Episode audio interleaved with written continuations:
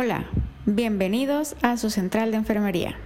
Buen día, nos da mucho gusto tenerte con nosotros una vez más. Bienvenido al tercer programa de Central de Enfermería. Mi nombre es Guadalupe Miranda y es un gusto tenerlos eh, escuchándonos en sus dispositivos. Les recuerdo mi nombre es Darío Loera y estamos por comenzar con este programa. El día de hoy tenemos un invitado especial eh, que de hecho, más que un invitado, pues es una persona que va a ayudarnos en este proyecto a partir del de, día de hoy. Y pues su nombre es Janely Herrera. Ella va a estar colaborando ya con nosotros, la van a estar escuchando en programas subsecuentes. Y bueno, ella es enfermera comunitaria, vive en el estado de Nuevo León, pero que nos cuente en breve un poquito de ella. Mi nombre es Janely Herrera. Yo también soy licenciada en enfermería como Darío. Eh, estoy encargada de la instrucción clínica de estudiantes a nivel facultad.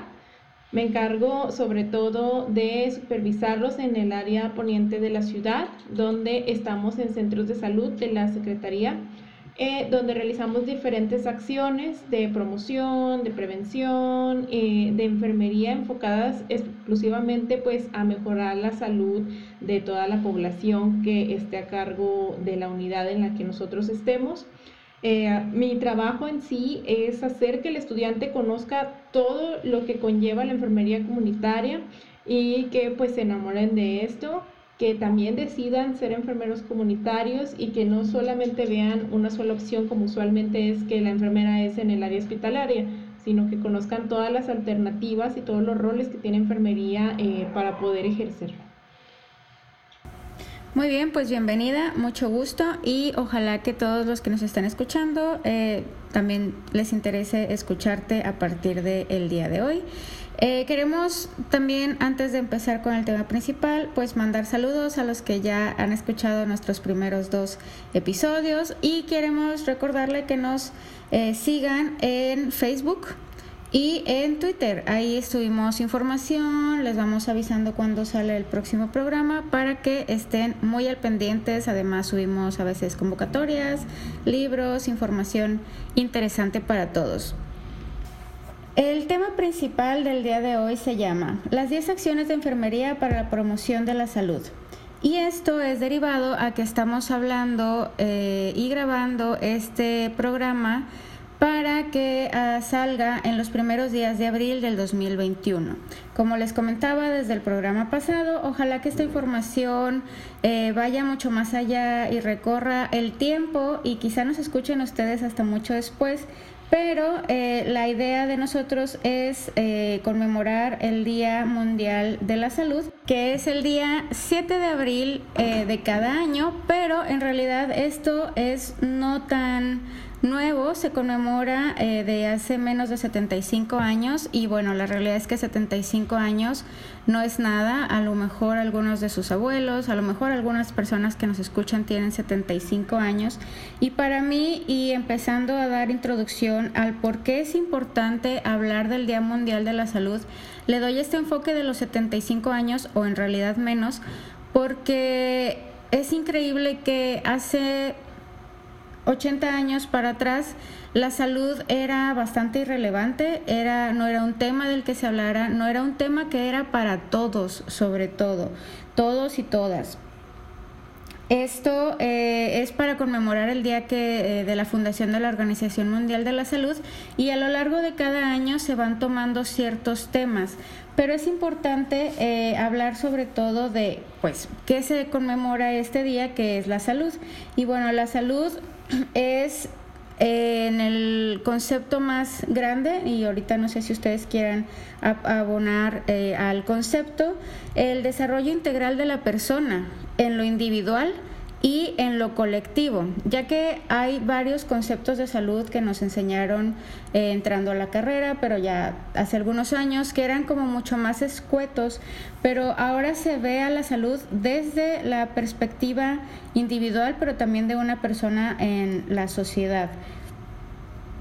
Eh, eh, lo importante de esta fecha es brindar salud a todo ser humano, recordarnos la igualdad humana, recordarnos la salud universal para todos sin distinción de ningún tipo, clase social, edad, eh, lugar, eh, posibilidades socioeconómicas. Y es super, sumamente importante eh, recordar el Día Mundial de la Salud, ya que una persona sana de ahí puede derivar a cualquiera otra de sus realizaciones, como estudiar, cómo trabajar, como el mismo hecho de descansar. Una persona enferma no puede ni siquiera descansar a gusto. Entonces, la salud es la base para que de ahí se cumplan otros derechos, otras realizaciones y por eso es muy importante recordarlo y luchar para lograr esto. Todas las personas eh, que trabajamos en el sector salud debemos recordarlo y estar al pendiente de esto. Cada año eh, se tiene en el Día Mundial de la Salud un lema, una frase y un tema que nos dicta la Organización Mundial de la Salud para recordar. Ha habido años como el 2016 en que el tema era vencer la diabetes, el 2018 la cobertura sanitaria universal para todas las personas. Este año 2021 el lema es construir un mundo más justo y saludable. Hablando de justicia y equidad social, derivado de todo el tema de la pandemia que ha demostrado que es importante que la salud esté al alcance de todos y que las cosas que son prevenibles eh, se puedan hacer para que todos lleguen a esto. Pero estamos en un podcast llamado Central de Enfermería. Entonces vámonos enfocándonos hacia qué queremos hablar el día de hoy de esto. En el 2020, el Día Mundial, el Día Mundial de la Salud eh, se llamó o quisieron conmemorar al personal de enfermería y partería. Eh, se le designó de hecho al, al año 2020 como el año internacional de la persona, del personal de enfermería y partería. Y aquí entra una breve, una breve reflexión. Vamos a poner eh, un par de segundos, Darío, para que la gente piense qué es eh, la parte en que los enfermeros que nos estén escuchando, enfermeras, los que están estudiando enfermería o los que quieran estudiar enfermería, ¿cuáles son las aportaciones que, las enfermeras y enfermeros hacen para la salud del individuo, como vimos, eh, como persona eh, individual y en colectivo? ¿Qué hace el personal de enfermería? Y entonces Ahora sí, Darío y Yaneli nos van a explicar y a dar 10 acciones que ellos consideran que el personal de enfermería puede llevar a cabo para el tema y la promoción de la salud. Entonces, adelante compañeros y compañeras.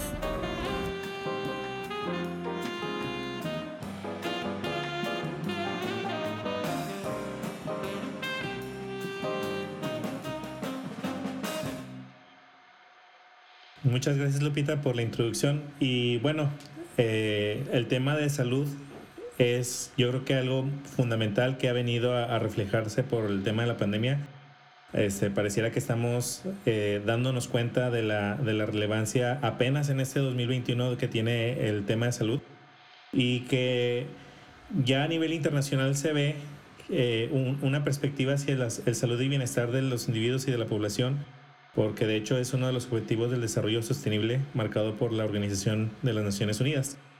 Y bueno, hablando de la promoción de la salud, pues hay que, hay que reconocer que nosotros como personal de enfermería, y yo creo que Yaneli va a estar de acuerdo conmigo, pues somos como que los líderes, porque estamos en la comunidad y somos los que estamos en contacto con los diferentes programas y con los, los diferentes problemas sociales que se enfrentan en la comunidad con población vulnerable y población que no es vulnerable. O sea, creo que, que nosotros como personal de enfermería somos líderes.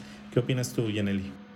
Sí, claro. Eh, sobre todo en la atención primaria en salud, ya no solamente vemos como la parte de la enfermedad, ¿verdad? Sino, sino que nos enfocamos en más cosas como son eh, los aspectos sociales, los aspectos socioeconómicos del paciente, el ambiente, que es importante conocer el ambiente geográfico en el que vive, ya que también incluso de eso se pueden derivar diferentes situaciones la, cómo están constituidas las familias, cómo está el saneamiento de los servicios, eh, todas aquellas cosas que nosotros eh, sabemos que van a influir o todos esos factores y variables que van a influir en, en preservar la salud, porque aquí no nos enfocamos en la enfermedad. Sí llevamos controles, pero no hay un, no, no este, no es directamente solamente, o sea, bueno, ahí me revolví no nos enfocamos solamente en la enfermedad, sino que vemos todas las variables que conllevan a preservar la salud de los pacientes por medio de diferentes acciones que realizamos, ya que no solamente es con el paciente cautivo, nosotros tenemos que buscarlo, nosotros tenemos que abordarlo y nosotros tenemos que identificar todo lo que conlleve a preservar un estilo de vida saludable, pero también a las necesidades de servicios que necesite la población para preservar esa salud precisamente.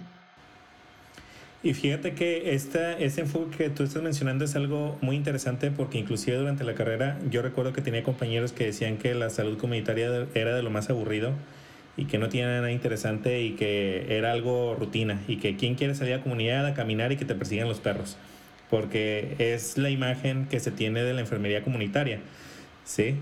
Y, y, esto dista de la realidad, o sea, la realidad es que la labor que se hace en la comunidad es realmente algo tan importante que el impacto que tiene va a prevenir el colapso del sistema sanitario. Entonces, estoy completamente de acuerdo contigo con esta visión de, de, de, la, de la enfermería comunitaria y creo que por eso es importante que comencemos a dialogar de cuáles son las estrategias que estamos implementando o que deberíamos estar implementando en los diferentes escenarios de la enfermería comunitaria. Y bueno, dentro de, de este tema, este, preparamos por aquí 10 acciones de enfermería que se llevan a cabo en la comunidad y que tal vez eh, no conocemos o tal vez realizamos y no sabemos cuál es el nombre que tiene, hay que recordar que nosotros como personal de enfermería profesional, pues tenemos que manejar con lenguajes estandarizados. Y pues dentro de los lenguajes estandarizados tenemos la clasificación de intervenciones de enfermería. Entonces, ahorita las 10 acciones de enfermería que vamos a compartir con ustedes son tomadas de esta clasificación para que las comencemos a socializar y ustedes sepan pues de qué, qué es lo que nosotros podemos encontrar como una actividad de enfermería que quizás no hemos eh, utilizado o no hemos conocido hasta el momento. Punto número uno. Entonces, la, la, primera de estas acciones de enfermería que nosotros podemos realizar para la promoción de la salud se llama marketing social. Y el marketing social es el uso de algunos principios de marketing para influir en creencias, actividades, conductas, que van a, estar impactando en la salud y que buscan que haya un beneficio en la población objetivo. Entonces, no sé si, si, si este, esta palabra de marketing ustedes, Yaneli, Lupita, la han escuchado antes en otras disciplinas eh, fuera de la salud. Sí, claro. Digo, es como súper común y más ahorita en el, la vida hipercomercial en el que ya no puedes usar ni siquiera una red social o levantar el teléfono sin que te estén queriendo vender algo o dado una idea, no, a lo mejor no es algo, a lo mejor es una idea lo que te quieren vender, pero también todo eso es marketing. Así es. El marketing se ha convertido, eh, como lo dices, en una tendencia que está ah, trabajando en la actualidad y es más conocida por la parte de los negocios. Marketing trata de que nosotros le tenemos que vender al consumidor una idea. En el caso de enfermería, marketing social trata de que nosotros le tenemos que vender al consumidor, o sea, al paciente, la idea de que participar de los programas de salud, participar de las actividades de prevención, participar en la educación en salud va a tener un beneficio para su vida. Entonces, eso básicamente es la actividad que nosotros podemos realizar y que impacta a través de cambios de conducta. Y ojo, en realidad, y ah, perdón, ya para darle la palabra a Yaneli, eh, en este tema de marketing ya enfocado en salud, el enfoque es dejarle de decir paciente a el usuario, eh, sino decirle literal como un cliente, porque al fin y al cabo, eh, así sea salud pública, el cliente o el paciente es el que tiene que decidir si realiza alguna actividad u otra en beneficio de su salud. Eh, y ya si nos vamos ahora sí que a la, a la privada, pues todavía es muchísimo más eh, directa la decisión que toma eh, de a cuál hospital me voy o a cuál otro no, o qué medicamento compro, eh, si tomo esta terapia o no. Pero entonces, en teorías, ya en cuestión de salud, justo se habla que se le deje de decir paciente y quede tal cual como un cliente. Entonces, pero ahora sí, ya Nelly. Ok, para mí esto de marketing social está asociado a, a, la difusión de lo que es la salud. A nivel comunitario nosotros realizamos diferentes acciones y hacemos el uso de las tecnologías precisamente para mejorar y facilitar los accesos y que la población conozca los servicios. Muchos, muchos centros de salud tienen sus páginas en Facebook donde, por ejemplo, colocan el día que, por ejemplo, estamos festejando hoy, que, por ejemplo, eh, damos información sobre que se realizan servicios gratuitos como son la vasectomía, la anticoncepción, las valoraciones que se le realizan a los niños, la, la disponibilidad de las vacunas, que ese es un tema que, que siempre tiene por ahí la, la población como en en duda, ¿verdad? O que es algo muy frecuente que solemos escuchar, que si está disponible, si no está disponible, donde nos hacen preguntas de, por ejemplo, si son seguras, si no son seguras, algunos otros servicios como, por ejemplo, eh, la creación de grupos de apoyo, de autoayuda de entre pacientes que sean eh, diabéticos, pacientes que sean adultos mayores, eh, población vulnerable, etcétera pero sobre todo, eh, como lo mencionó Darío, es para beneficiar a una población, ¿verdad? Nosotros en comunidad eh, hablamos más del, del, paciente como persona.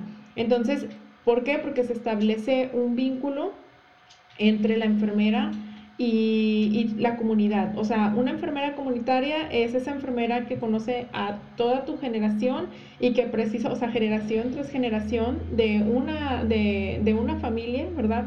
No nada más de una, sabemos que atienden varias, pero que todo esto lleva a que realmente la enfermera comunitaria pueda aprovechar mejor los recursos que tenemos en cuestión de marketing social para que eh, se pueda dar una atención completa y que también los pacientes reciban y conozcan todos los servicios que se ofrecen dentro de, de, la comunidad, ¿verdad? Sobre todo esto para influir en sus creencias, para modificar conductas, para modificar hábitos. Eh, vamos también a las escuelas, a los kinder, a las secundarias, hacemos carteles, hacemos murales, o sea, no solamente de la parte tecnológica, sino que también hacemos, eh, tenemos que por ahí luego sacar bastantes habilidades artísticas, ¿verdad? Porque nos ponemos a hacer murales, nos ponemos a pintar, hacemos marchas. Eh, vamos casa por casa dejando invitaciones que esto lo hace el mismo personal, o sea, y los estudiantes y los pasantes y todos. No es como que te den el material, no, todo es creación, todo es creación eh, de, de, todo el personal que está encargado y que la verdad a mí me ha tocado ver que le ponen mucho, sobre todo mucho corazón, ¿verdad? Porque se sienten orgullosos de las cosas que hacen y aún más cuando ven resultados de que la misma población se queda, los ve, pregunta, o sea que realmente se cumple el objetivo de la difusión y sobre todo de esta parte de la sociabilidad que tiene eh, la población hacia lo que es la atención en salud primaria. Y fíjate que yo creo que todo lo que nos estás platicando es como, digo, voy a usar esa analogía, es como cocinar un pastel toda la, toda la campaña de difusión que ustedes tienen de información y programas este, de salud es la base del pastel, pero cuando hablamos de marketing social, yo creo que marketing es la cereza, porque es venderle a la persona la idea de que lo que está haciendo le va a ayudar. Entonces, eh, no solamente yo, yo no lo limitaría a la parte de la difusión, que sí es, es algo muy, muy padre y que se ve los frutos que tiene, pero creo que el hacerse el pastel sería este, este enfoque de, del marketing que es cómo te va a ayudar el, el, el, participar de esos programas. Lupita.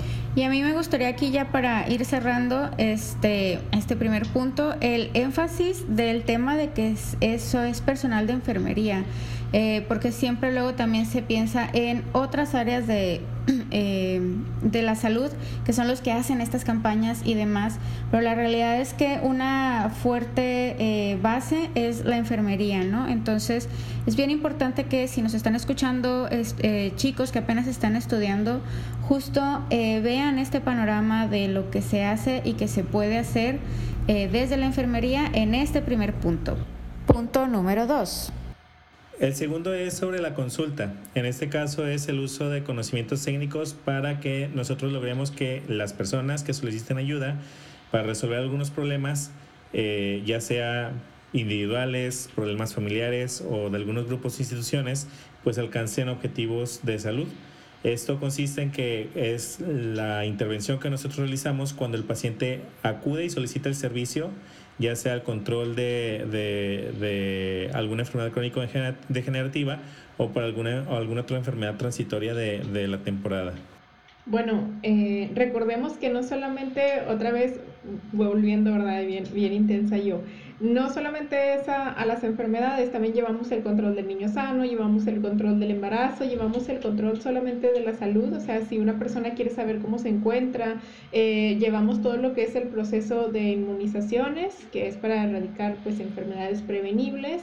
También atendemos todo por ahí la parte de la salud mental, que yo creo que ese es uno de los temas muy importantes, pero sobre todo en la consulta, eh, más allá de llevar controles, lo relevante en enfermería es la, importancia que tiene la consulta de intramuros y extramuros, porque realizamos consulta a nivel comunitario en ambas partes, no nada más es en la unidad. Si el paciente no viene a nosotros, nosotros vamos a él. Así es en comunidad y así cada enfermera que conozcas te lo va a, decir, eh, hablando de comunidad. O sea, si el paciente no, no, viene a ti, nosotros vamos a él, nosotros llevamos las herramientas, ¿sí? Si tenemos que hacer una valoración completa, pues vamos a tener que llevar todo lo que necesitamos para realizar una valoración completa, porque debemos de recordar que cuando hablamos eh, de comunidades, sobre todo los centros de salud están ubicados en comunidades que son vulnerables, que son de tal vez un estatus económico eh, medio o bajo, donde a veces sí encontramos muy bajo que el paciente por alguna otra cuestión no puede trasladarse, incluso hay unidades móviles donde nosotros vamos a ejidos, a, a, rancherías, etcétera, donde nosotros facilitamos el acceso. Y esto precisamente, enfermería es parte clave de esa relación y de dar esa atención de la consulta sea, que no nada más es una consulta en, la unidad, o sea, no es como una clínica. Aquí estamos hablando que se tiende un espectro más grande, porque nosotros también vamos a, a donde están los pacientes para darles la consulta adecuada de lo que ellos necesiten. Y aquí quiero resaltar que debemos aclarar que no solamente el médico da consultas, y ni el odontólogo, ni las otras ciencias médicas, o sea, enfermería también da consulta. El enfoque no es propiamente la atención de la enfermedad, como lo, hemos estado nosotros recalcando. El enfoque es la promoción de la salud, identificar el problema que tiene el paciente en las diferentes etapas de su vida y en base a eso nosotros estar dando una retroalimentación. Tercer punto.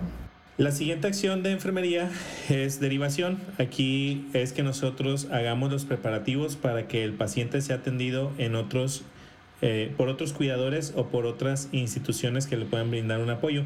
Y eso consiste en que precisamente cuando nosotros en la consulta identificamos un paciente que tiene necesidades específicas que nosotros no vamos a abordar, nosotros a este paciente lo derivamos con el especialista, que es el que le va a dar seguimiento a su problema de salud como tal. Bien, aquí en la derivación nosotros lo conocemos más como la referencia o la contrarreferencia, ¿verdad? Y precisamente eh, no es tanto el personal de medicina, el personal de medicina claro que, que, nos ayuda bastante y también es una parte fundamental dentro de las unidades, pero ellos están más enfocados a la cuestión eh, de, de llevar los controles de las enfermedades, ¿verdad? Aquí lo que hace enfermería es realizar valoraciones, realizar detecciones, realizar pruebas de tamizaje, realizar entrevistas en caso de que se requiera, etcétera, donde enfermería tiene el criterio y tiene ese poder de que si nosotros como enfermeros identificamos o realizamos una consejería y, nosotros detectamos que esa, esa persona necesita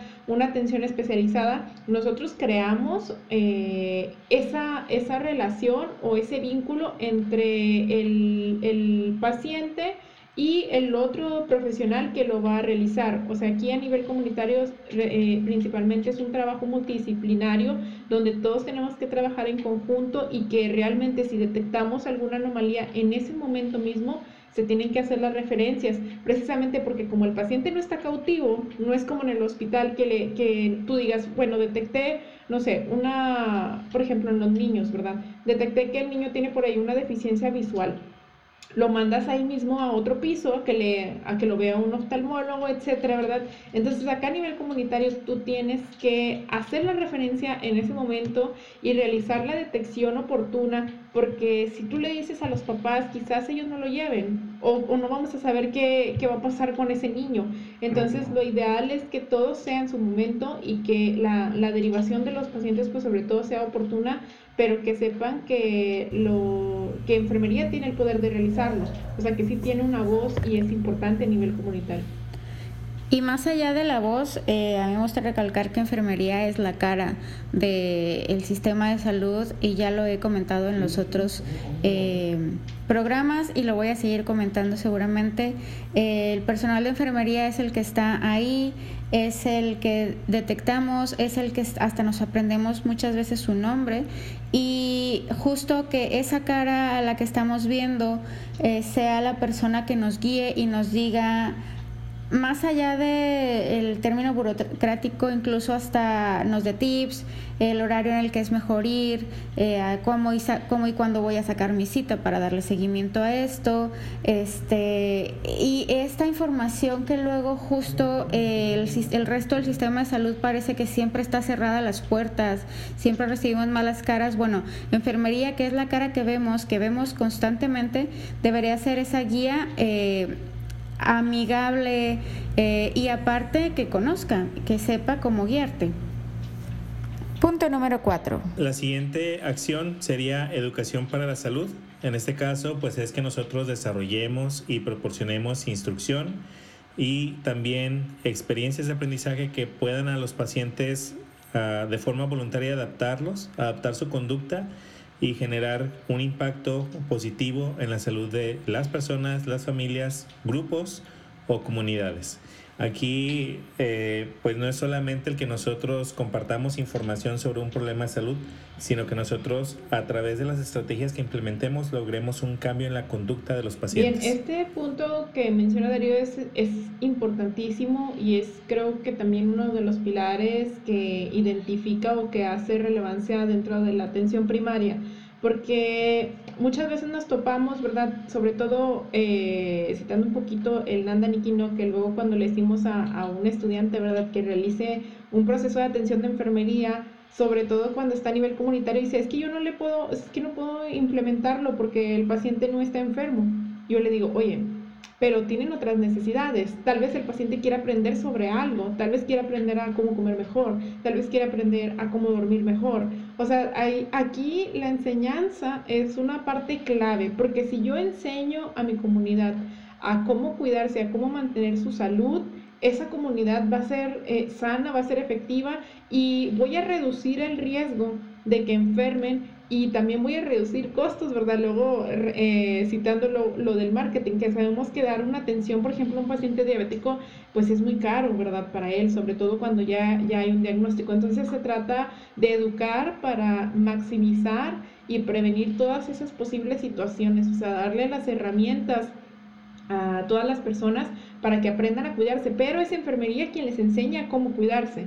O sea, tú lo tienes que ponerte con toda la familia, con la comunidad, con grupos o individualizado a enseñar cómo cuidarse, pero sobre todo también a preguntarles qué es lo que quieres saber si no le entendió algo, a lo mejor a la consulta al médico o a alguien, se acercan muchas veces con nosotros y nos dicen, mira, nos preguntan, es que la verdad yo no entendí, o yo no sé para qué sirve este medicamento, o sabes que yo no sé leer. Entonces, aquí enfermería hace un, una, ya no nada más su función tal como enfermera, luego también nos volvemos como maestros de los pacientes, porque eh, muchas veces ellos no saben leer, no saben escribir, y uno les va enseñando para que ellos puedan realmente atender su salud. Y aquí estamos hablando que hacemos, eh, yo creo que luego intervenciones un poco todavía más grandes que no siempre eh, sabemos que las hacemos porque no siempre se, se, pues se anotan, ¿verdad? O no siempre se, o, no siempre lo decimos, pero sin embargo eh, son parte del, del, día a día de la enfermera comunitaria el nosotros darle enseñanza a los pacientes para que ellos sepan cómo preservar su salud. Así es, y pues este tema pues siempre va a ser relevante no solamente en el nivel comunitario, sino que también en otros niveles de atención, pues la educación en salud va a ser algo fundamental. Número 5. Eh, la siguiente intervención sería fomentar el rol parental. Eh, este, esta intervención de enfermería va dirigida hacia que nosotros proporcionemos información sobre el rol que tienen los padres para el apoyo y coordinación de los servicios globales hacia las familias de alto riesgo. Es decir, que si nosotros identificamos en, eh, en el ámbito familiar niños que están en, situación de riesgo, por ejemplo, eh, este tema lo voy a enlazar con el, con el, el episodio anterior, eh, por ejemplo, que nosotros atendamos a un niño con una discapacidad ese es, un niño con una situación de riesgo porque si no recibe la atención adecuada, pues va a, desarrollarse de una forma no ideal. Entonces, cuando nosotros fomentamos el rol parental, nosotros le damos la herramienta a los padres de familia para que ellos puedan tomar decisiones de cómo hacer el mejor manejo de la salud, en este caso de los niños. Creo que este, este sería un ejemplo de, de la intervención. No sé si Yaneli tenga algún otro tipo de eh, ejemplos. Aquí, sobre todo, cuando hablamos a nivel familiar, atendemos eh, todas aquellas em, situaciones que puedan presentarse en una familia, no solamente en situaciones de discapacidad, sino, por ejemplo, también muchas veces hacemos detecciones de si el adolescente tiene problemas con el consumo de drogas, donde nosotros le enseñamos a los, a los padres a cómo hablar o cómo identificar, o sea, darle las herramientas para que ellos puedan ayudar a sus hijos sin que los hijos eh, luego se sientan como agredidos, ¿verdad? Por ellos. Eh, sí es una, es un, son temas muchas veces fuertes los que se atienden, sobre todo aquí en el rol parental, donde aquí sí nos involucramos no solamente enfermería, sino también se involucra mucho el área de psicología para darle una adecuada atención a los pacientes y realizar esa, ese, bueno, fomentar esa relación que van a tener entre padres e hijos, también en alguna situación de violencia, también si se llega a detectar alguna situación, pues también tenemos que fomentar eh, eh, esta parte del rol parental, porque pues sabemos que muchas veces en muchas familias se dan situaciones de violencia de, entre la pareja, hacia los hijos, etcétera. También los temas de sexualidad son parte eh, fundamental de, por ejemplo, le decimos a los padres cómo hablar con sus hijos de temas de sexualidad, sobre todo porque recordemos que hay muchos tipos de familias donde a veces es solamente el papá y su hija donde ellos son una familia nada más. Entonces muchas veces los padres llegan y nos dicen, oye, pues es que no sé cómo decirle a mi hija, pues todos los cambios que va a tener, ¿no? Entonces llegan muchas veces con la enfermera que se encarga de, de estas áreas. Hay, hay, enfermeras exclusivas, por ejemplo, para pediatría, hay enfermeras exclusivas para el área de la salud mental, hay enfermeras exclusivas para el área de inmunizaciones. Luego aquí en, a nivel comunitario la enfermera sí se divide, ¿verdad? O sea, tenemos, pero eh, divisiones en cuanto a algunas especialidades, sin embargo, recordemos que la, enfermera comunitaria por núcleo, porque nosotros le llamamos por núcleos, que significa que una enfermera atiende a diferentes colonias. O sea, una sola enfermera atiende a diferentes colonias y se encarga de toda la gente que vive en esas colonias. Entonces aquí la enfermera tiene que identificar, tiene que hacer esas detecciones para realmente poder eh, fomentar el rol parental positivo en todas las familias que estén a cargo de ella. Y aquí se hablamos de muchas familias, entonces sí es un trabajo muy extenuante que luego por eso se tienen que estar como que las divisiones. Eh, hablando en cuestiones de adolescentes, existen los servicios amigables. Yo creo que por ahí les vamos a dar la tarea de que investiguen qué son esos servicios amigables, que es atención a los adolescentes en todos los temas que ellos quieran saber. Está también el área de, de la enfermería pediátrica, que bueno, aquí también hoy les, hoy les hablaremos un poquito sobre, sobre este tema pero sobre todo el hecho de fomentar el rol parental, me parece que eh, enfermería es quien se encarga sobre todo de, de, hacer la detección y de, y de tamizar, ¿verdad? De tamizar cualquier situación que pueda presentarse. Sí, y ahorita que estaba escuchando tu explicación, pues viene a mi mente un montón de, de problemas en el núcleo familiar que podemos abordar por parte de enfermería y a lo mejor no somos específicamente expertos en esas áreas, pero de nuevo, derivamos a los pacientes, gestionamos que reciban educación para la salud y pues de ahí la importancia de esta, de esta intervención de enfermería. Algo importante es que la enfermera siempre está presente cuando se realiza esta derivación. O sea, no, ya no se queda exclusivo con el psicólogo, por así decir. No, la enfermera se queda también presente con el, psicología para conocer qué pasó. Si en caso de que el especialista te diga que, que necesita solamente estar él, eh, aún así te da el informe porque tú te haces cargo de ese paciente. O sea, sigue siendo tu paciente, no, no se va a quitar de ti, siempre lo vas a tener que atender tú. Ok, ese es un dato interesante. Punto número 6. Otra intervención de enfermería es la gestión de casos.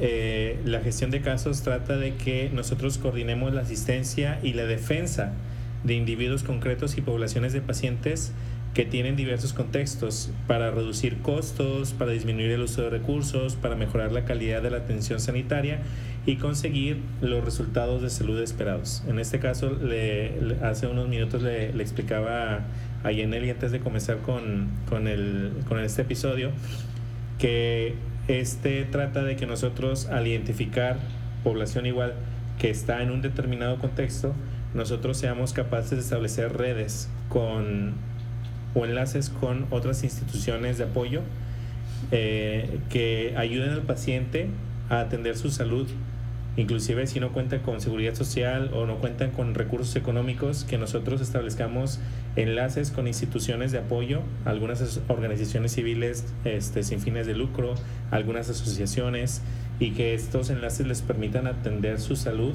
de una manera integral y con calidad. Bueno, aquí algo que comentaba con, con Darío es que, por ejemplo, nosotros eh, no, bueno, no identificaba muy bien el, término de, de, gestión de casos, sin embargo, forma parte de, del día a día, ¿verdad?, de la enfermería, porque nosotros hacemos algo que se llaman censos, ¿sí? Esos censos nominales eh, nos permiten obtener información de los pacientes sobre, por ejemplo, su estilo de vida, cuántas familias viven en, en, una familia, si el paciente, por ejemplo, tiene servicios como de agua, de luz, de gas, si tiene alguna dificultad, si tiene alguna discapacidad, si no conoce que existe tal vez algún servicio que pueda ayudarle, como ya lo mencionó Darío, sobre todo darle las herramientas al paciente para que tenga a la mano todas esas redes de apoyo que puedan ayudarlo en determinado momento que lo requiera. Si, por ejemplo, detectamos pacientes que están por ahí en situación de, de abandono, también tenemos que hacer la referencia eh, a las instituciones que corresponden. Nosotros nos comunicamos con las instituciones y ya la institución nos pide tal vez por ahí algún resumen o que nosotros le pongamos en contexto cuál es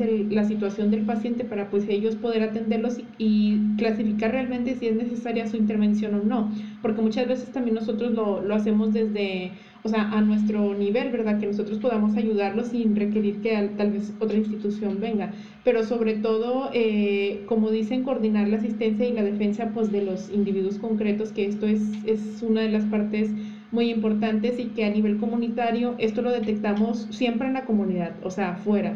Esto es, va a ser raro que lo podamos detectar en, en la consulta, Creo que esto más bien viene siendo el fuerte de, de, ser enfermera comunitaria, de poder ir a la casa del paciente y ver la realidad, porque recordemos que muchas veces en la entrevista siempre tenemos eh, datos subjetivos, o sea, el paciente me puede decir que está bien, o sea, que sí tiene servicios, etcétera, pero no es hasta que yo voy a su casa y me doy cuenta de la realidad en la que vive y las necesidades que tiene para poder realmente nosotros ayudarlo, porque muchas veces los pacientes no quieren decirnos las situaciones en las que viven porque no quieren tal vez sentir que alguien les vaya a tener lástima o que alguien vaya a decir algo, ¿verdad? Que sobre todo aquí nosotros como personal de enfermería tenemos que darle la confianza que nosotros siempre pues velamos por la salud de ellos. Así es. Y eso me lleva a la siguiente intervención, que es la intermediación cultural. Siete. En este caso, la intermediación cultural eh, responde a lo que es el empleo intencionado de estrategias que sean culturalmente adecuadas para que se establezca un, un, puente, una relación eficaz terapéutica, o también que nos ayude a mediar entre la cultura del paciente y el sistema sanitario biomédico. Esta intervención consiste en que nosotros tenemos pacientes de diferentes eh, realidades, pacientes con diferentes religiones, pacientes con diferentes culturas, pacientes que a lo mejor en la comunidad vamos a encontrar pacientes de alguna raza o etnia indígena. Y entonces trata de que nosotros como personal de enfermería pues tenemos que buscar las estrategias para que ese paciente reciba la atención que requiere de salud sin tener un impacto en su cultura, porque yo creo que algo que va a poner trabas para que la salud del paciente mejore en este sentido de la cultura es si la intervención que nosotros estamos haciendo en salud o la educación que nosotros estamos dando en salud está contraria a sus creencias, a sus convicciones, a sus valores, pues va a hacer que no tenga un buen desarrollo en nuestro programa. Aquí algo muy importante a nivel cultural, pues es que también nosotros no debemos de anteponer nuestras creencias, ¿verdad? Porque luego vamos a violentar eh, a la persona que estamos atendiendo. Entonces, como dice Darío, también tenemos nosotros que estudiar, de conocer, para eso se hacen los diagnósticos comunitarios, donde realmente nosotros nos ponemos a investigar la religión que, que, profesan, de dónde vienen, porque tenemos muchas situaciones, por ejemplo, de que tenemos pacientes incluso de otros países. A mí me ha tocado en, en las comunidades donde estoy que hay pacientes, por ejemplo, que vienen pues desde Siria entonces ellos tienen una cultura completamente diferente a la de nosotros, donde nosotros tenemos que tener mucho cuidado también de, no, de luego no violentarlo, ¿verdad? Por ejemplo, de no, de no sobrepasar, a, tal vez de, para nosotros puede ser muy común pues saludar a alguien de tocarlo, ¿verdad? De beso o algo así, para ellos puede ser como una ofensa, ¿verdad? Entonces sí es necesario que nosotros investiguemos bien y realmente por ahí eh, ver todo esta, este aspecto del nivel cultural de, que tenemos nosotros para poder dar la atención adecuada al paciente. Creo que para esto sí se tiene que estudiar, tendría que, que ver específicamente, primero conocer a su comunidad para que uno se pusiera a buscar o identificar eh, cuáles son las culturas que están disponibles para yo estar preparada y darles la atención. Muchas veces, por ejemplo, también nos topamos muchas situaciones de que tenemos... Eh, muchos pacientes que no hablan español, que siguen hablando en sus lenguas indígenas y aquí lo que hacemos muchas veces nosotros como enfermeras comunitarias es buscar a otro paciente que también hable la misma lengua, pero que también, pero por ejemplo, que hable como nosotros, ¿verdad? O sea, que, que, tenga el español. Ajá, entonces lo, lo usamos a, los mismos, a las mismas personas de la comunidad como traductores pero que a fin de cuentas todas estas acciones es, eh, creo que es muy esencial y que es una parte muy proactiva que tiene enfermería de buscar siempre cómo resolver un, una barrera, ¿verdad? Que podría presentarse en este caso como es la comunicación con el paciente por una cultura que tal vez no es, no es igual a la de la nuestra y que luego si yo no sé cómo atenderlo, cómo, cómo abordarlo. identificar, ajá, cómo abordarlo, pues podría presentar un, un, un riesgo, ¿verdad? O podría yo vulnerarlo. Entonces es muy importante que nosotros por eso conozcamos a toda nuestra comunidad para poder darle una adecuada atención cultural.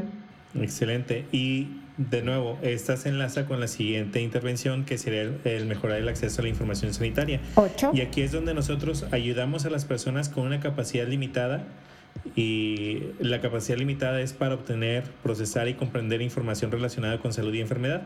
Y el ejemplo es como el que acaba de dar Yaneli, de personas que tal vez por su, por su situación o su, condición de idioma, dialecto, no van a tener una manera fácil de obtener información, van a tener esa barrera y pues la idea es que nosotros ayudemos a mejorar ese acceso a la información sanitaria.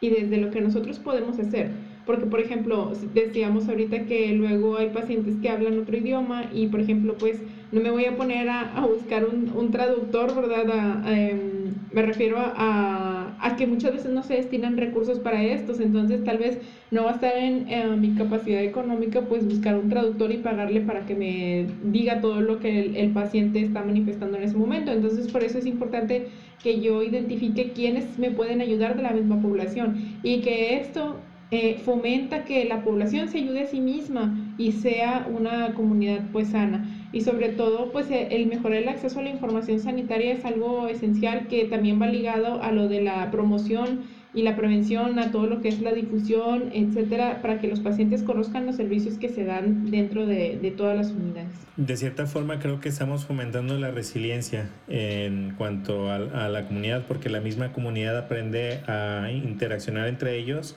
y también entre ellos se conocen y entre ellos se forman redes de apoyo, no formales, ¿verdad? Porque son, son redes vecinales, pero al final eh, forman parte de la estrategia de solución a los problemas que puede tener eh, las personas. Por ejemplo, me tocó a mí observar casos de personas enfermas que se enteraban por estar ahí en la sala de espera de que la vecina estaba enferma de alguna situación y que no podía llegar y ya esa, esa, esa vecina de repente iba y le dejaba comida o le, iba le ayudaba con el aseo. Y como dices tú, pues son maneras en las que la comunidad comienza a ayudarse entre ellos. Ellos son, a eso se le llaman promotores de salud. Los promotores de salud es la misma población. O sea, nosotros buscamos a los vecinos, ¿verdad? Que vemos que, que son líderes por naturaleza a los vecinos que les gusta pues preocuparse. Luego muchos decimos también que buscamos a los más chismosos para que ellos nos digan este, todas las situaciones que por ahí se están presentando, ¿verdad?, dentro de la población. Pero realmente nos ayuda bastante que la misma población se quiera involucrar y que a veces ellos mismos solo se ofrecen, ¿verdad? Y te dicen, yo quiero ser promotor de salud y ayudar a mi calle, ayudar a algún vecino. Entonces esto nos da bastante eh, ventaja a nosotros como personal de enfermería para facilitarle pues la información a, todos, ¿verdad? Por medio de nuestra misma población. O sea, que no se nos cargue tampoco tanto la mano, que también tengamos el apoyo de nuestra comunidad, porque si no tenemos el apoyo de nuestra comunidad va a ser muy difícil que yo sola pueda preservar la, la salud de 300 familias. Sí, eh, estoy completamente de acuerdo. Y de nuevo, eso nos lleva a la siguiente intervención. 9. Que en este caso sería la preparación para un desastre en la comunidad, es decir, que nosotros ayudemos a la comunidad a prepararse para una respuesta eficaz ante un desastre a gran, a, gran escala. Y aquí en Monterrey, pues yo creo que todo el mundo lo sabe, los que viven aquí en Monterrey, pues casi no tenemos lluvias en el estado, en la ciudad, pero cuando nos llueve parece que se inunda todo en, en tres minutos. Y tenemos muchas zonas de la comunidad donde existe este problema de inundaciones problemas donde tenemos zonas con sequía. Ahorita en la ciudad de Monterrey, en tan solo en esta semana, tenemos un problema de incendios grave en, en, en la parte de la comunidad. Entonces creo que, que, esta acción es algo, algo interesante, saber que también podemos participar de esta manera. No sé si, Yaneli, tú tengas algún ejemplo eh, en, en lo que has trabajado en la comunidad. Sí, bueno, eh, nosotros ayudamos también, como tú dices, aquí hacemos un trabajo en conjunto con protección civil, sobre todo cuando hay alguna situación de, un desastre natural, pero por ejemplo también tenemos pues desastres biológicos como ahorita lo estamos viviendo, que es la contingencia eh, de COVID, donde la comunidad es la clave para mantener controlada a la población. Entonces ahorita el personal de enfermería del primer nivel de salud está haciendo un trabajo bien extenuante a realmente decirle a toda la población que se cuide, que use el cubrebocas, que use el gel antibacterial, etcétera, porque el hecho de que la comunidad conozca cómo cuidarse, por ejemplo, en este caso contra este desastre que estamos viviendo actualmente con la contingencia, pues que realmente se puedan reducir los niveles de contagio, porque nosotros solos no podemos hacerlo otra vez, verá, volviendo. Aquí la comunidad es muy importante para preservar la salud de todos y creo que ahorita es parte clave de, de lo que es la preparación contra un desastre, porque nadie lo esperaba, o sea, simplemente nos tuvimos que preparar en el último momento, ¿verdad? De enseñar a la población a cómo cuidarse y que esto, pues, eh, sí, todavía por ahí tenemos algo, alguno que otra persona que luego no quiere creer, ¿verdad?, en la enfermedad o que no sigue los lineamientos. Sin embargo, creo que la mayoría ya se está acostumbrando, ya está socializada, ya van a la calle con su cubrebocas, con su gel antibacterial, llegan a las unidades con su equipo adecuado, incluso ellos se involucran y te empiezan a preguntar eh, cómo pueden sanear su casa, cómo pueden sanear eh, pues, sus cosas, ¿verdad? Etcétera. ¿Cuáles son las medidas que pueden llevar ellos a cabo cuando salen de su trabajo, cuando tienen bebés, o etcétera? Entonces, eh, pero aquí lo, lo, lo importante es que ellos llegan con el personal de enfermería de las unidades a preguntar qué pueden hacer por su salud. Y creo que ya cuando el paciente va y te pregunta qué puede hacer, ya lograste mucho. sí. ajá, ya lograste hacer tu objetivo, tu opción. Y bueno, eso nos lleva a la última intervención que vamos a ver el día de hoy. Último punto. La intervención se llama Seguimiento de Política Sanitaria y pues en, este, en esta intervención trata de que nosotros hagamos una vigilancia de la influencia de reglamentos, leyes, normas gubernamentales y también de organismos reguladores que afectan a los sistemas que brindan la atención y a la práctica de enfermería para garantizar la calidad de los cuidados en los pacientes. Y pues esa parte regulatoria, pues ya, ya, ya sabemos que tenemos diferentes normas oficiales mexicanas para abordar diferentes temas de salud. Eh, yo ahorita específicamente me gustaría mencionar, yo creo que la norma más importante de los últimos años publicada, que es la norma 019, que se publicó en el 2013 sobre la práctica de enfermería. Y pues esta define los diferentes roles y acciones que puede desempeñar el personal de enfermería. Eh, digo, la menciono porque pues me gusta mucho esa norma, porque fue, fue la que comenzó a hablar de, de las actividades de enfermería, pero de igual forma en la comunidad tenemos que estar nosotros vigilando esa aparición de nuevas normas que puedan cambiar o afectar la práctica de enfermería y que van también a cambiar la forma en la que estamos abordando a los pacientes. De igual manera, eh, Yaneli, no sé si tengas algún ejemplo. Bueno, aquí en, comunidad hablando de la situación, por ejemplo, del, del, ejemplo que nos está dando el hospital, algo muy importante, por ejemplo, cuando damos la atención al paciente diabético, es que pues no todos pueden tener a la mano o no pueden comprar un, un bote hermético. Entonces, lo que hacemos nosotros es decirles que encuentren em, pues un bote de plástico lo más rígido posible y que ahí vayan desechando todas las agujas que ellos utilizan. Posteriormente ellos las llevan a las unidades de salud, pero nosotros les decimos, ¿verdad? O sea, usted va a juntar en su bote todos los residuos eh, peligrosos, ¿verdad? Las agujas, lancetas. Todas las agujas, lancetas, todo lo que utilice que, que sea una fuente de contaminación, ellos lo juntan y nos lo llevan. Pero eso lo saben porque la enfermera les explica. O sea, sabe, o sea, yo sé que a lo mejor ellos, no pueden tener el, el, como decía anteriormente, la capacidad para comprar pues todo el equipo para desechar el, los residuos. Entonces aquí nosotros tratamos de darles cosas que estén al alcance de ellos, como el hecho nada más de buscar un botecito, pues meterlos ahí, juntarlos y no meterlo, y no dejarlos en la basura común, porque precisamente les decimos que eso representa un riesgo pues para todos. Ahorita con lo del cubrebocas, pues se les dice que los desechen en bolsas de plástico, que las sellen y ya posteriormente que se puedan desechar en, en, la basura, pero no sueltos, ¿verdad? No revueltos con la basura común, sino que siempre separen las cosas. Y dentro de, de lo demás de, de normas y, y, reglamentos, pues cada año se actualizan los lineamientos generales y también las normas, ¿verdad? Sabemos que tienen actualizaciones eh, constantemente, entonces pues aquí ya es más parte o, o el trabajo de dentro de las jurisdicciones sanitarias el darle la información a, nosotros que estamos en atención directa para nosotros llevar a cabo todas esas regulaciones y actualizaciones que se llevan eh, a cabo ya a nivel, pues esto es ya a nivel federal, ¿verdad? Yo creo que solamente agregaría que no debemos delimitarnos a las normas para la práctica de enfermería, sino ir a aquellas leyes y regulaciones que afectan a la salud pública. Por ejemplo, el otro día yo estaba en, en un puesto de tacos y yo estaba viendo cómo hacían la preparación de los alimentos y yo decía, este, este es comercio informal. Este comercio informal eh, prepara alimentos. Sabemos que hay una, una norma y un estándar para la preparación de los alimentos. ¿Cómo podemos asegurar que esos alimentos son seguros para la población, que no están generando enfermedades diarreicas, la transmisión de, de, de virus, la transmisión de infecciones? Entonces, creo que deberíamos de estar pensando en cómo nosotros influir en la creación de políticas públicas para regular los problemas de salud que se ven en la comunidad. Este, creo que sería algo interesante que, que nosotros hagamos ese seguimiento y también vigilar que aparezcan normas y si no aparecen pues comenzar a, a ver la manera de nosotros proponerlas.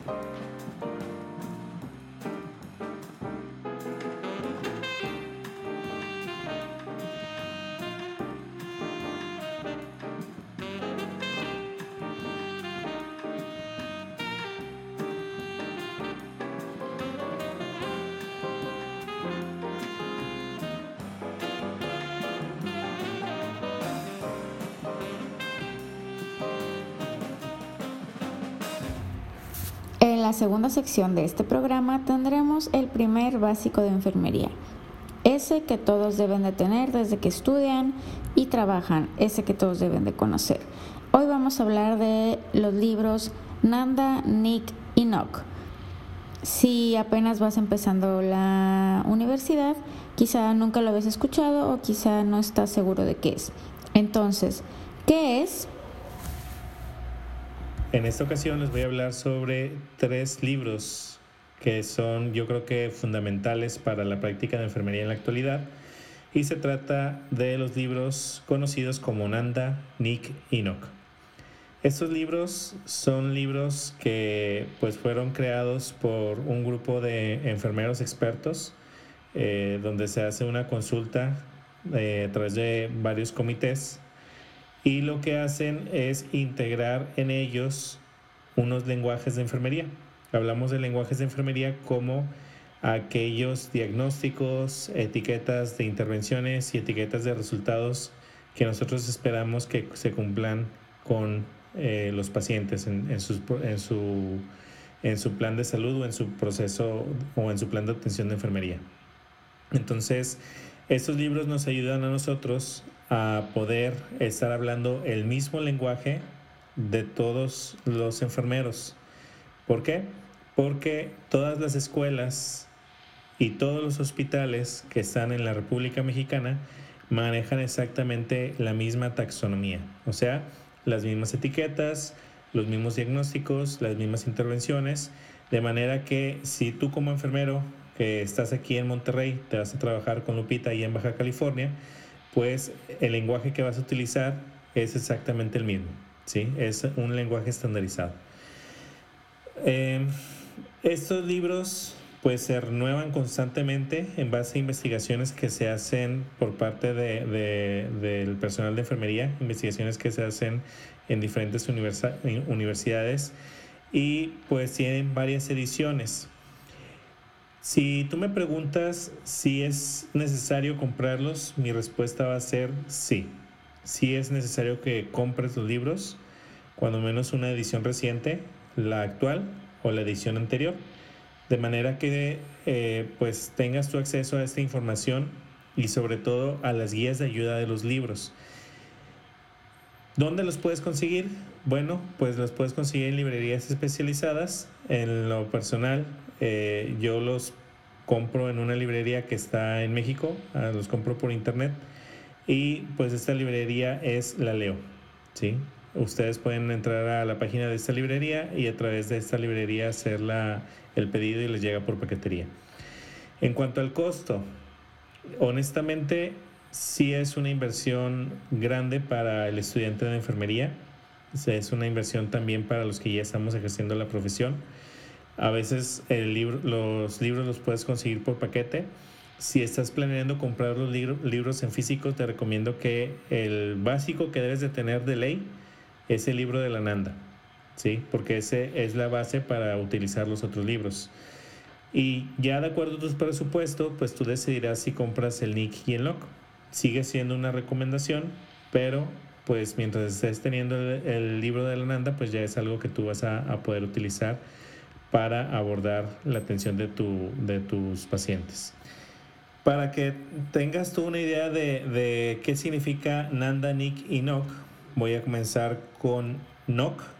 NOC es por sus siglas en inglés, en español significa clasificación de resultados de enfermería.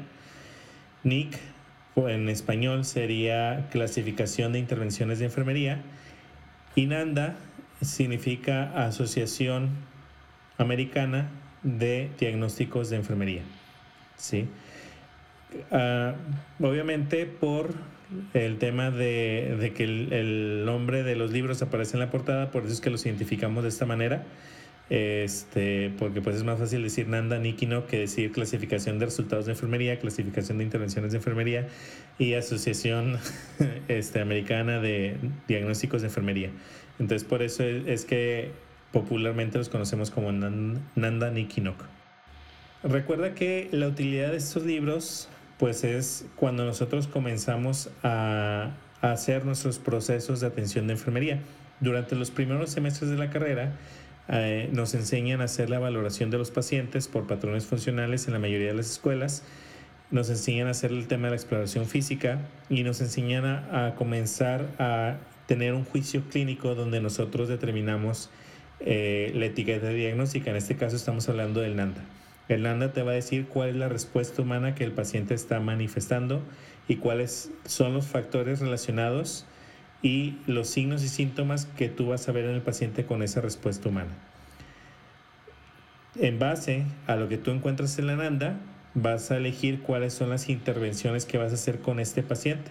Para esto vas a utilizar el NIC y vas a medir tus intervenciones para ver si son efectivas a través del NOC, a través de los resultados de enfermería. Entonces el momento para usar los diagnósticos de enfermería es cuando ya comenzamos a hacer la atención del paciente.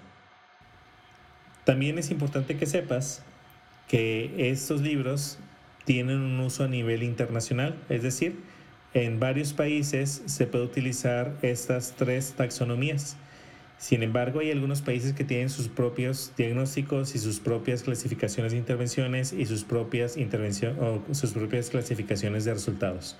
Pero a nivel internacional, la mayoría de los países que estamos este, utilizando una taxonomía, un lenguaje enfermero, nos basamos en ANDA ni Kinoko.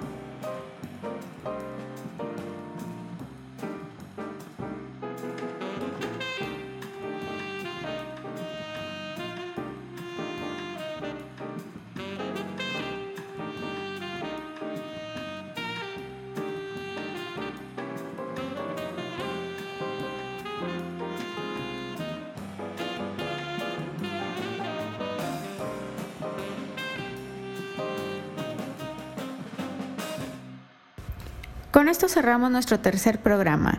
Esperemos que les haya servido, les haya gustado, les interese y les comparta lo que acaban de escuchar. Cada que eh, oigan hablar del Día Mundial de la Salud, recuerden algo que escucharon el día de hoy aquí. Y si les gusta, déjenos un like en Facebook, eh, algún comentario en Twitter. Recuerden que ahí subimos información frecuentemente. Mi nombre es Guadalupe Miranda y me dio mucho gusto que nos hayan acompañado. Saludos. Muchas gracias por estar con nosotros en esta ocasión.